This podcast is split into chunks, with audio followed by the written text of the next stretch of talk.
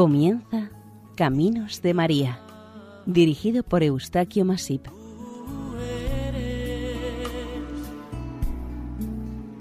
entre todas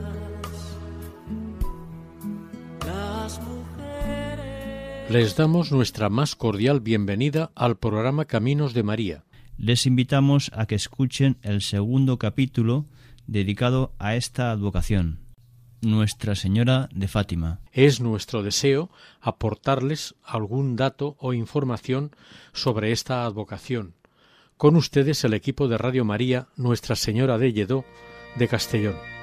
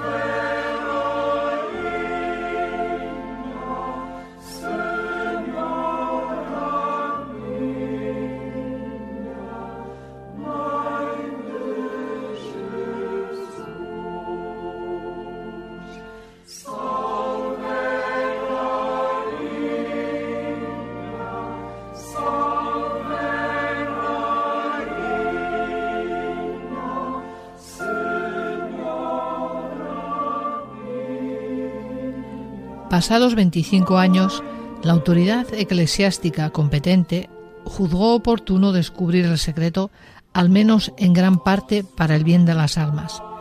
He aquí lo que escribe la hermana Lucía por pura obediencia y obtenido el permiso del cielo. El secreto consta de tres temas distintos, pero íntimamente enlazados, dos de los cuales expondré ahora. El tercero por ahora deberá permanecer en secreto.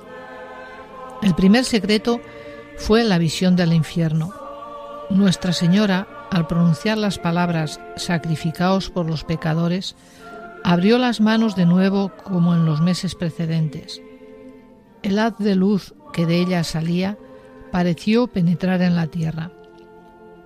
Y nosotros vimos como un mar de fuego y sumergidos en él los demonios y las almas como brasas transparentes y negras o broncíneas con forma humana que fluctuaban en el, en el, infierno, levantadas por las llamas que de ellas mismas salían juntamente con nubes de humo, cayendo en todas las direcciones, al igual como caen las centellas en los grandes incendios, sin peso ni equilibrio entre gritos y gemidos de dolor y desesperación que horrorizaban y hacían estremecer de espanto. Nos dice Lucía que fue probablemente a la vista de este espectáculo cuando prorrumpió en aquel ay que dicen haberle oído. Los demonios se distinguían por sus forma, formas horribles y asquerosas de animales espantosos y desconocidos, pero transparentes como negros carbones en ascua. Esta visión duró un momento y debemos agradecer a nuestra buena Madre del Cielo el habernos prevenido antes con la promesa de llevarnos al cielo. De otra suerte, así lo creo, habríamos muerto de terror y espanto. El segundo secreto se refiere a la devoción del Inmaculado Corazón de María. La vidente continúa. Asustados y como para pedir socorro, levantamos la vista hacia Nuestra Señora, la cual nos dijo bondadosa y tristemente Habéis visto el infierno, a donde van a parar las almas de los pobres pecadores. Para salvarlas, Dios quiere establecer en el mundo la devoción a mi corazón inmaculado. Si se hiciere lo que os diré, muchas almas se salvarán y vendrá la paz. La guerra, se refiere a la Primera Guerra Mundial, está para terminar. Pero si no dejaren de ofender a Dios en el reinado de Pío XI empezará otra peor. La vidente de Fátima estaba convencida de que la aparición nombró explícitamente al Papa que debía ver el principio de la nueva guerra mundial y añade que ellos entonces no sabían bien quién era el Papa y mucho menos su nombre, por lo cual cuanto menos comprendían las palabras de la aparición, tanto más impresas se les quedaron en la memoria. La dificultad que algunos proponen de que la guerra no comenzó en tiempos de Pío XI, sino después de su muerte en el pontificado de Pío XII, no perturbó a la hermana Lucía, la cual ve el verdadero comienzo de las hostilidades en el momento en que Hitler comenzó sus planes de conquista. Tanto que al realizarse el acuerdo de Múnich, viendo ella como tantos respiraban por haber desaparecido el peligro de guerra, ella, por el contrario, se entristeció, persuadida de que la guerra ya estaba en marcha. Sigue Lucía narrando lo que la aparición les dijo. Cuando veáis una luz desconocida, sabed que es la gran señal que os da Dios de que va a castigar al mundo por sus crímenes mediante la guerra, el hambre y las persecuciones contra la Iglesia y contra el Santo Padre. La hermana Lucía creyó reconocer la señal de Dios en la extraordinaria iluminación del cielo en la noche del 24 al 25 de enero de 1938. Todos los periódicos del 25 de enero del 38 publicaron telegramas describiendo esta luz observada por la noche en las regiones occidentales de Europa sobre las 9 hasta las 11. Todos coinciden en la hora, solamente se advierte alguna discrepancia en la manera de describir el fenómeno. Sigue Lucía. Para impedir esto, la guerra, vendré a pedir la consagración de Rusia a mi Inmaculado Corazón y la comunión reparadora de los primeros sábados. Si atienden a mi súplica, Rusia se convertirá y habrá paz. Si no, difundirá sus errores por el mundo promoviendo guerras y persecuciones contra la Iglesia. Los buenos serán martirizados. El Santo Padre tendrá que sufrir mucho. Varias naciones serán aniquiladas.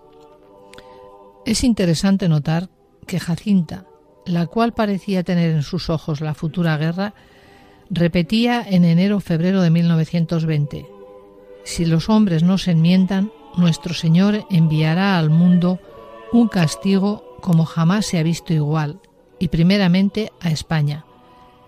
Y hablaba de grandes acontecimientos mundiales que tendrían lugar hacia 1940.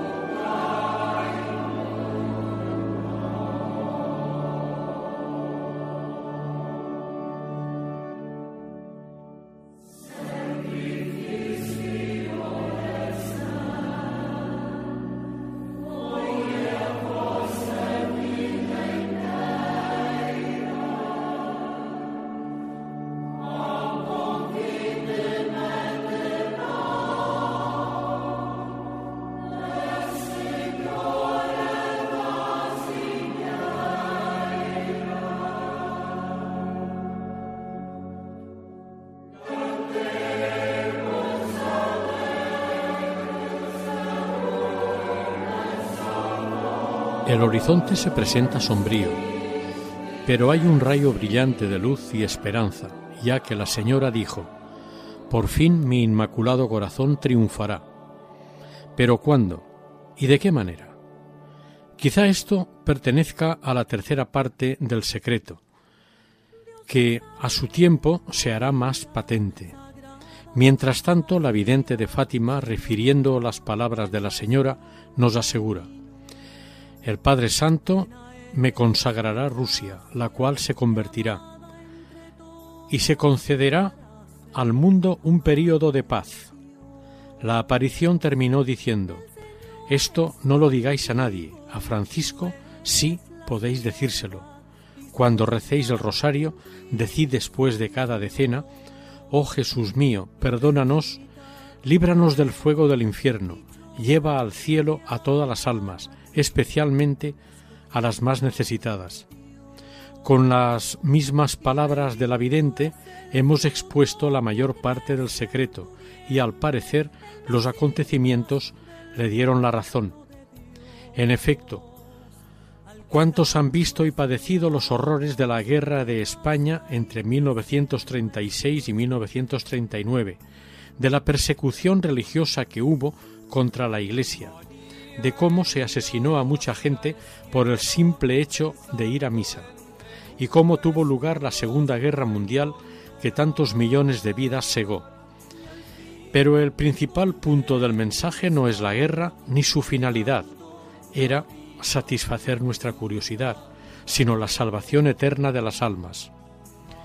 Resumiendo, se trata de que se vea la gran verdad católica de que las calamidades temporales son frecuentemente manifestaciones de la justicia divina, provocada por la maldad humana y a la vez una invitación al arrepentimiento, sin el cual las calamidades temporales podrían llegar a ser un avance de las eternas. Se trata de inculcarnos la necesidad y la eficacia de la intercesión de la Virgen Santísima para obtener la divina misericordia, para nosotros, para la Santa Iglesia y para todas las almas. De esto se desprende la importancia y la íntima relación que hay entre los dos secretos, visión del infierno y devoción al Inmaculado Corazón de María. Pero como podemos preguntar al igual que se preguntó la gente de su momento, ¿por qué esperar 25 años para hacer públicas cosas de tanta importancia? La misma Lucía respondió, puede ser que a alguien le parezca que yo debía haber contado todas estas cosas hace ya tiempo, porque a su parecer tendrían doble valor.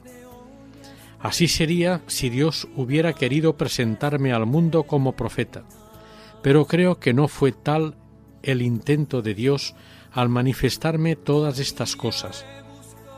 Si así fuera, pienso que cuando en 1917 me mandó callar, en vez de ello me habría ordenado hablar. Juzgo pues que Dios quiso solamente servirse de mí para recordar al mundo la necesidad que hay de evitar el pecado y de desagraviar a Dios ultrajado, mediante la oración y la penitencia. Y añade Lucía otra consideración. El silencio ha sido para mí una gran gracia. ¿Qué habría ocurrido si hubiera contado la visión del infierno? No hallando palabras exactas que expresaran la realidad, pues lo que digo es nada y apenas da una vaga idea, habría dicho ahora una cosa, después otra, queriendo explicarme sin conseguirlo, y así habría armado tal confusión de ideas que quizás hubiera llegado a estropear la obra de Dios. Por eso doy gracias a Dios y creo que todo lo que Él hace está bien la cuarta aparición, como veremos, no pudo ser en la fecha prevista, es decir, el 13 de agosto de 1917. La autoridad eclesiástica seguía ignorando prudentemente lo sucedido. También la prensa católica mantenía su reserva, haciendo solamente alguna alusión rápida para recomendar a los fieles que estuviesen en guardia contra las posibles maquinaciones del poder de las tinieblas y de sectarios malintencionados. No así la prensa liberal masónica, los sucesos del 13 de julio les facilitaron material para intensificar la campaña que estaban llevando en contra de la Iglesia y las apariciones. Se hablaba de que los videntes sufrían crisis epilépticas, los cuales, por el contrario, gozaban de una salud perfecta. Decían que si eran sugestiones o exageraciones clericales hábilmente combinadas para azuzar al fanatismo popular contra las instituciones republicanas. Se daban las hipótesis más estrafalarias con tal de negar la posibilidad de cualquier intervención del cielo. El resultado de todo esto fue lo contrario de lo que ellos esperaban. Sus malvados artículos dieron a conocer a Fátima, con lo cual el 13 de agosto siguiente se reunió en Cova de Iría un gentío inmenso, según los diarios entre quince mil y dieciocho mil personas.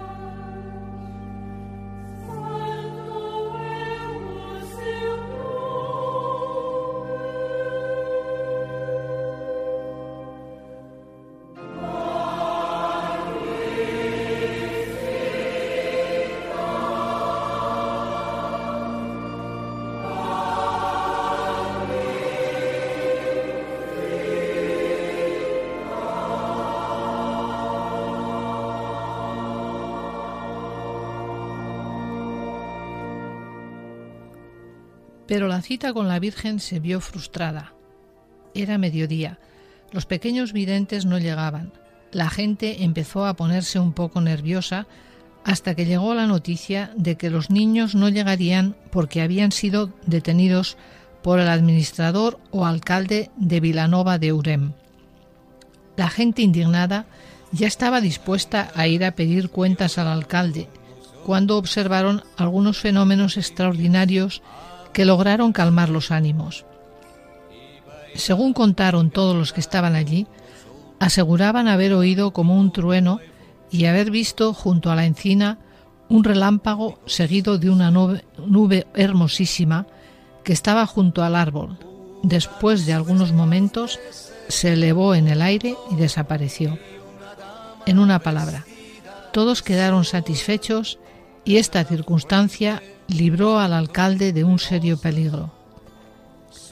Según matizaron más tarde los testigos en el proceso, al observar que las nubes aparecían repentinamente matizadas con los brillantes colores del arco iris, las hojas de los árboles parecían flores.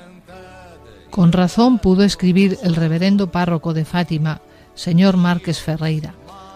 Los que se hallaban presentes pueden atestiguar los fenómenos extraordinarios por ellos observados y que tanto les han confirmado en la fe.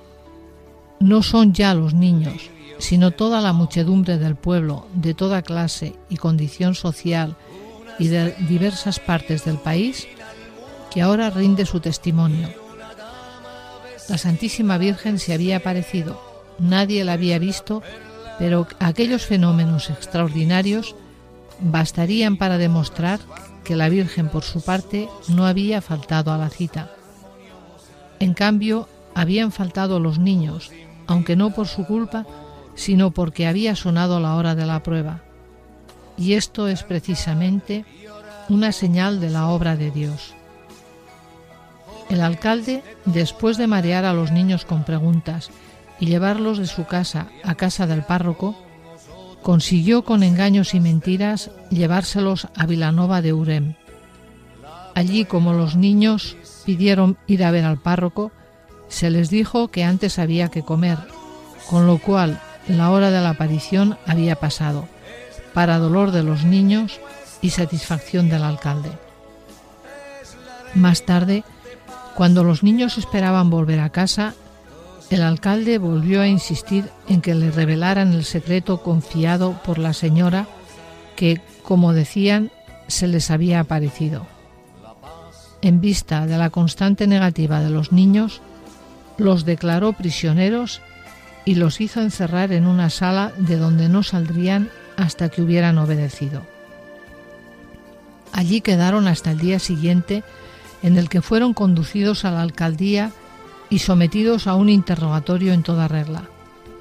Al principio con preguntas insidiosas, luego con terribles amenazas, finalmente con el halago de varias monedas de oro. Se apeló a todos los medios con el intento de hacerles hablar. Los niños coincidían en el relato que con franqueza hacían de cuanto les había sucedido, pero el secreto no lo podían descubrir porque la Virgen les había mandado que no lo dijeran a nadie. Al mediodía fueron llevados a casa del alcalde, cuya mujer, que compadecía a aquellos pobres niños, les procuró algo de alivio. Por la tarde se reanudó el martirio. En primer lugar, se les encerró en la cárcel pública y se les anunció que después vendrían a buscarlos para quemarlos vivos. Los presos los acogieron bien, pero Jacinta se apartó de los compañeros y se acercó a una ventana llorando. Lucía intentó animarla y le preguntó por qué lloraba. Jacinta le respondió porque tenemos que morir sin volver a abrazar a nuestros padres. Ni los tuyos ni los míos han venido a visitarnos. Ya no se cuidan de nosotros. Yo querría al menos ver a mi mamá. No llores, dijo Francisco. Si no podemos volver, a ver a mamá, paciencia, ofrezcamos este sacrificio por la conversión de los pecadores. Peor sería si la Virgen ya no volviese más. Esto es lo que más me costaría, pero yo ofrezco hasta esto por los pecadores. Y juntando las manos dijo, Oh Jesús, es por vuestro amor y por la conversión de los pecadores. Jacinta, llorando con las manos juntas y levantando los ojos, añadió y también por el Santo Padre y en reparación de las ofensas cometidas contra el corazón inmaculado de María. Los presos conmovidos quisieron consolarlos y les decían Pero ¿por qué no decís al señor administrador el secreto? ¿Qué importa que la señora no quiera? Jacinta con vivacidad respondió antes queremos morir.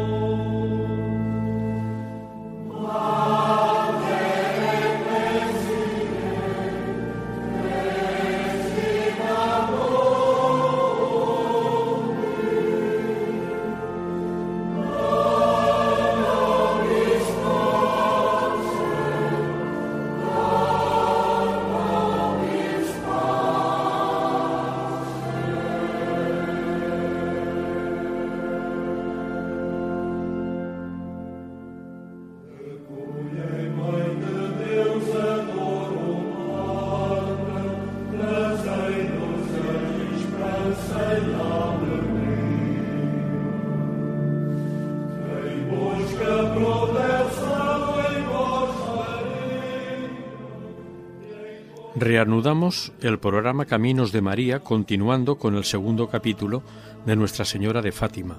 Continuamos. Entonces se acordaron que no habían rezado aún el rosario y dándole a un preso para que la colgara en la pared, una medalla que llevaba Jacinta al cuello. Se arrodillaron y empezaron a rezar. Los presos se arrodillaron y rezaron con ellos. Pasadas algunas horas, los niños fueron llevados de nuevo a la alcaldía, donde el alcalde los siguió atormentando y apremiando con preguntas, llenas de halagos y amenazas. Pero viendo que no había manera de que dijeran nada, recurrió a una última estratagema, pensando que ésta no le fallaría, e hizo saber a los niños que serían quemados vivos.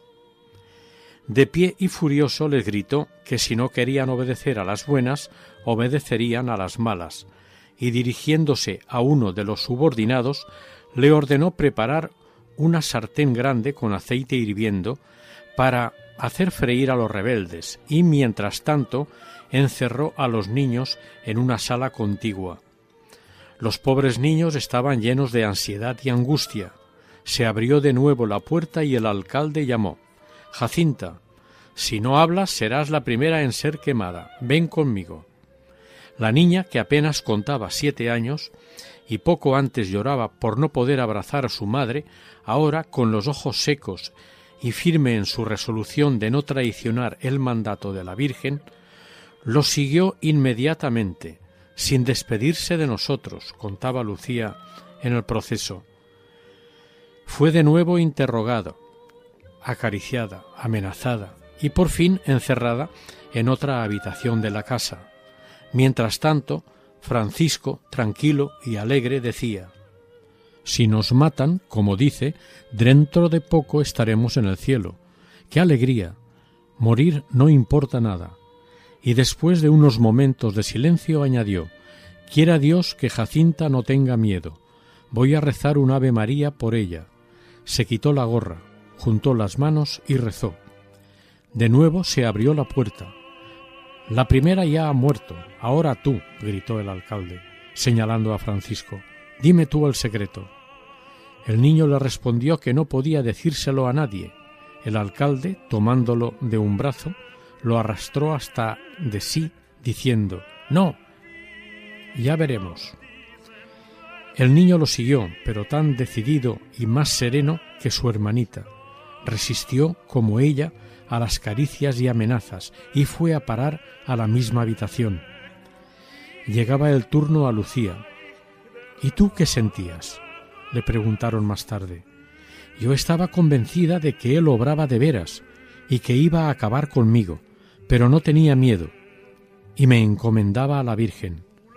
El 15 de agosto fueron de nuevo interrogados por el alcalde y éste, al ver que no conseguía nada, los devolvió a la casa parroquial de Fátima y los dejó libres en el balcón, de donde dos días antes los había sacado a traición.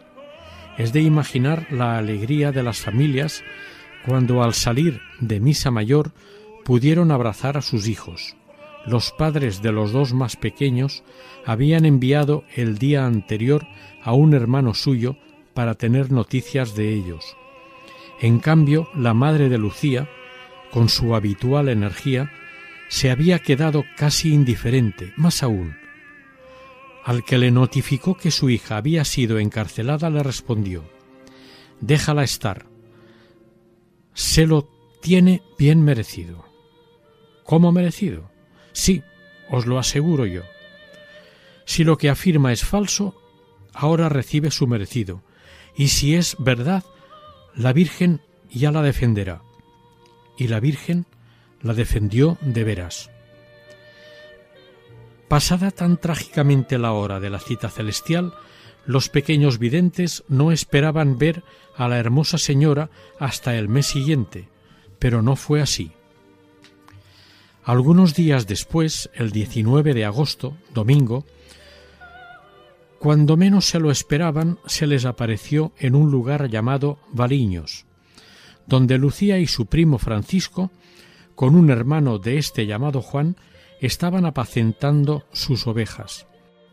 De repente, advirtiendo que la atmósfera se estaba poniendo de color semejante al observado en Cova de Iría durante las apariciones, escribe la hermana Lucía sintiendo que algo sobrenatural se aproximaba y nos envolvía, sospechando que Nuestra Señora se nos aparecería, y teniendo pena de que Jacinta se quedase sin verla, rogamos a su hermano Juan que fuese a llamarla. Mientras tanto, vimos Francisco y yo el reflejo de la luz que llamábamos relámpagos.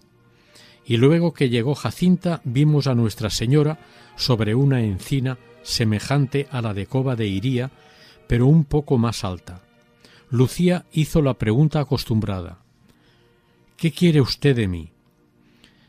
Quiero que sigáis yendo a Cova de Iría el trece y que sigáis rezando el rosario todos los días. Parece ser que el vidente volvió a pedir un milagro, pues la señora continuó. En octubre haré el milagro para que todos crean. Si no os hubieran llevado a la ciudad, el milagro habría sido más grandioso. Es digna de ser mencionada esta sanción a la abusiva intromisión de la autoridad civil el día 13 anterior. Lucía preguntó qué se debía hacer con el dinero y otras ofrendas que los devotos peregrinos habían comenzado a depositar junto a la encina bendita. La aparición respondió Hagan dos andas. Una llévala tú con Jacinta y dos niñas vestidas de blanco. La otra llévela Francisco con otros tres niños vestidos también de blanco. El dinero de las andas es para la fiesta de Nuestra Señora del Rosario, y lo que sobre es para ayudar a la construcción de la capilla que mandé levantar. Querría, añadió Lucía, pedirle una curación de algunos enfermos. Sí, a algunos los curaré durante el año, respondió la Virgen.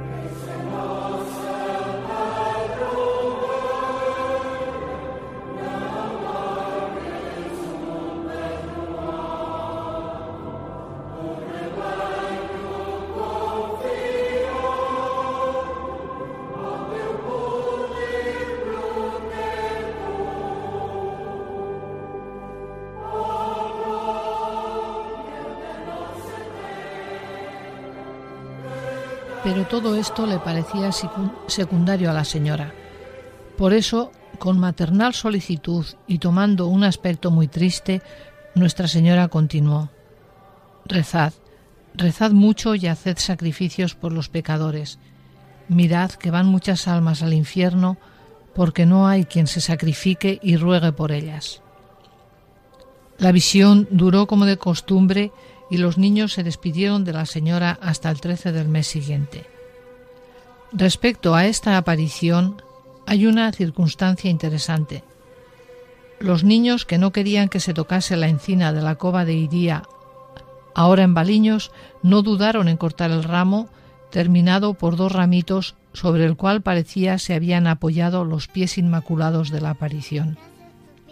Jacinta y Francisco volvieron enseguida a casa llevando consigo el ramito y se dirigieron a la tía que encontraron junto a la puerta de casa hablando con varias personas.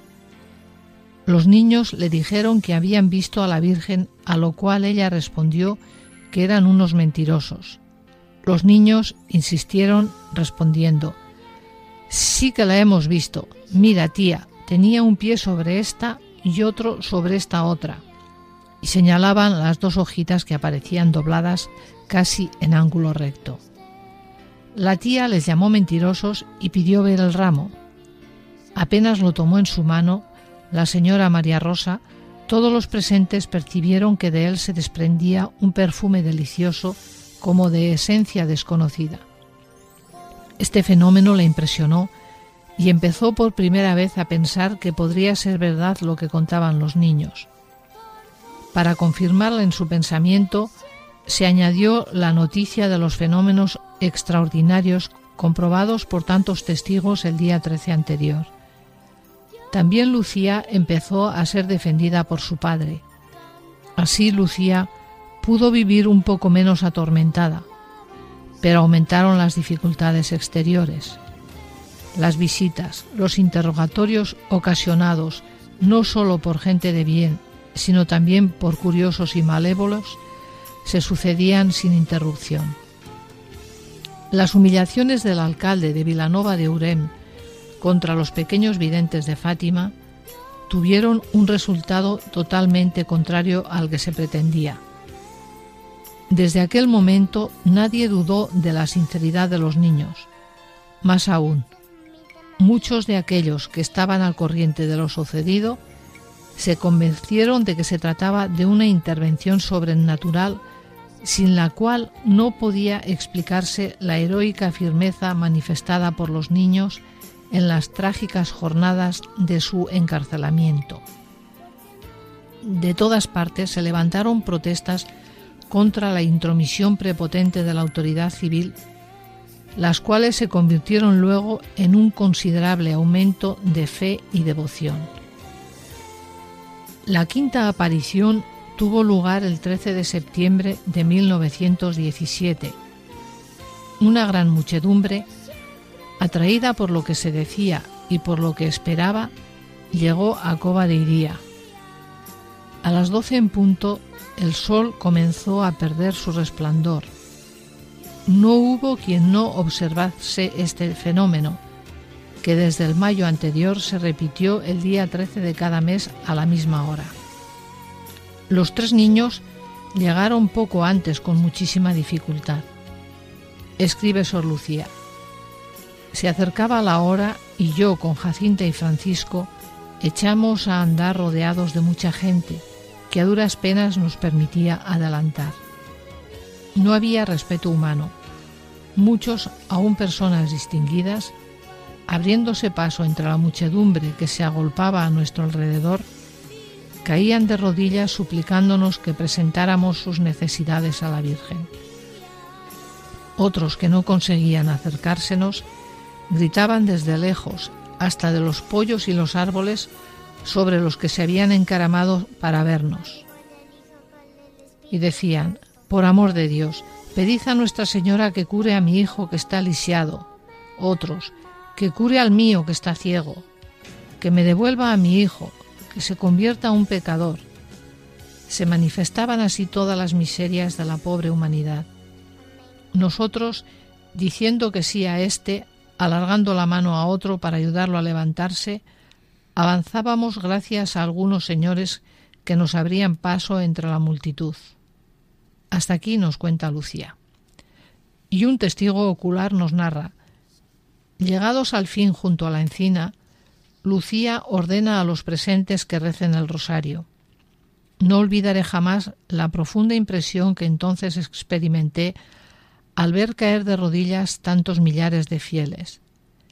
Se calculaban presentes de quince a veinte mil personas y más, los cuales, llorando, rezaban en voz alta e imploraban llenos de fe la maternal protección de la Reina de los cielos. Junto a la encina, Lucía, interrumpiendo su plegaria, había exclamado radiante de alegría Ya está, ya viene. Era la quinta audiencia que la señora concedía a los pastorcillos de Fátima. La Virgen dijo a los videntes que se perseverasen en el rezo del rosario para obtener el cese de la guerra y prometió volver en octubre con San José y el Niño Jesús. Les ordenó que estuviesen allí sin falta el trece del mes siguiente. Algunos habían pedido recomendasen sus enfermos a la Virgen. Lucía les suplicó los quisiera curar, a lo que la Virgen les respondió que curaría a algunos, a todos no, porque el Señor no se afiaba de estos últimos.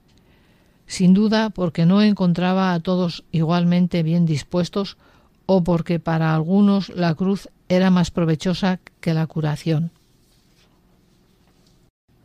Lucía, deseosa de acallar a tantos que la llamaban mentirosa y que afirmaban que merecía ser ahorcada o quemada, insistió Haga un milagro para que todos crean.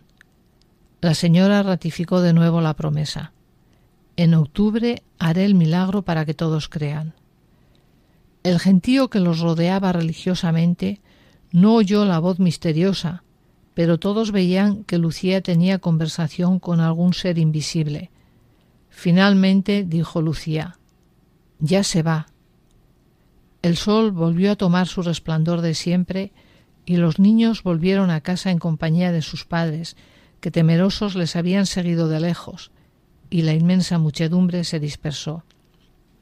Además del globo luminoso y de la disminución de la luz solar, tal que podían verse la luna y las estrellas en el firmamento, otras señales acompañaron y siguieron a la aparición.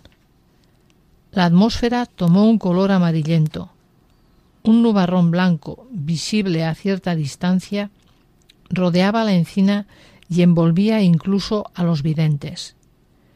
Del cielo llovían como flores blancas o copos de nieve que desaparecían antes de llegar al suelo cuando querían recogerlos con los sombreros o tomarlos con la mano. Este último fenómeno se repitió después alguna vez en los días de peregrinación y está atestiguado por personas dignísimas de todo crédito, entre las cuales se halla el doctor obispo de Leiría, que lo vio una vez claramente con sus propios ojos.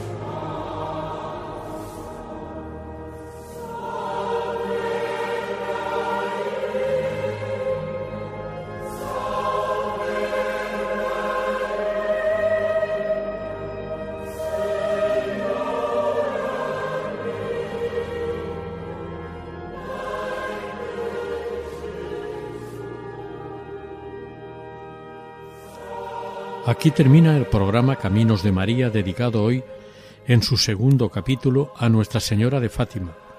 Gracias por su amable atención y seguir en nuestra sintonía. Les invitamos a colaborar con el programa aportando datos sobre cualquier advocación mariana y para contactar con este pueden hacerlo al siguiente correo electrónico caminosdemaria@radiomaria.es. Que Dios y la Virgen les bendigan.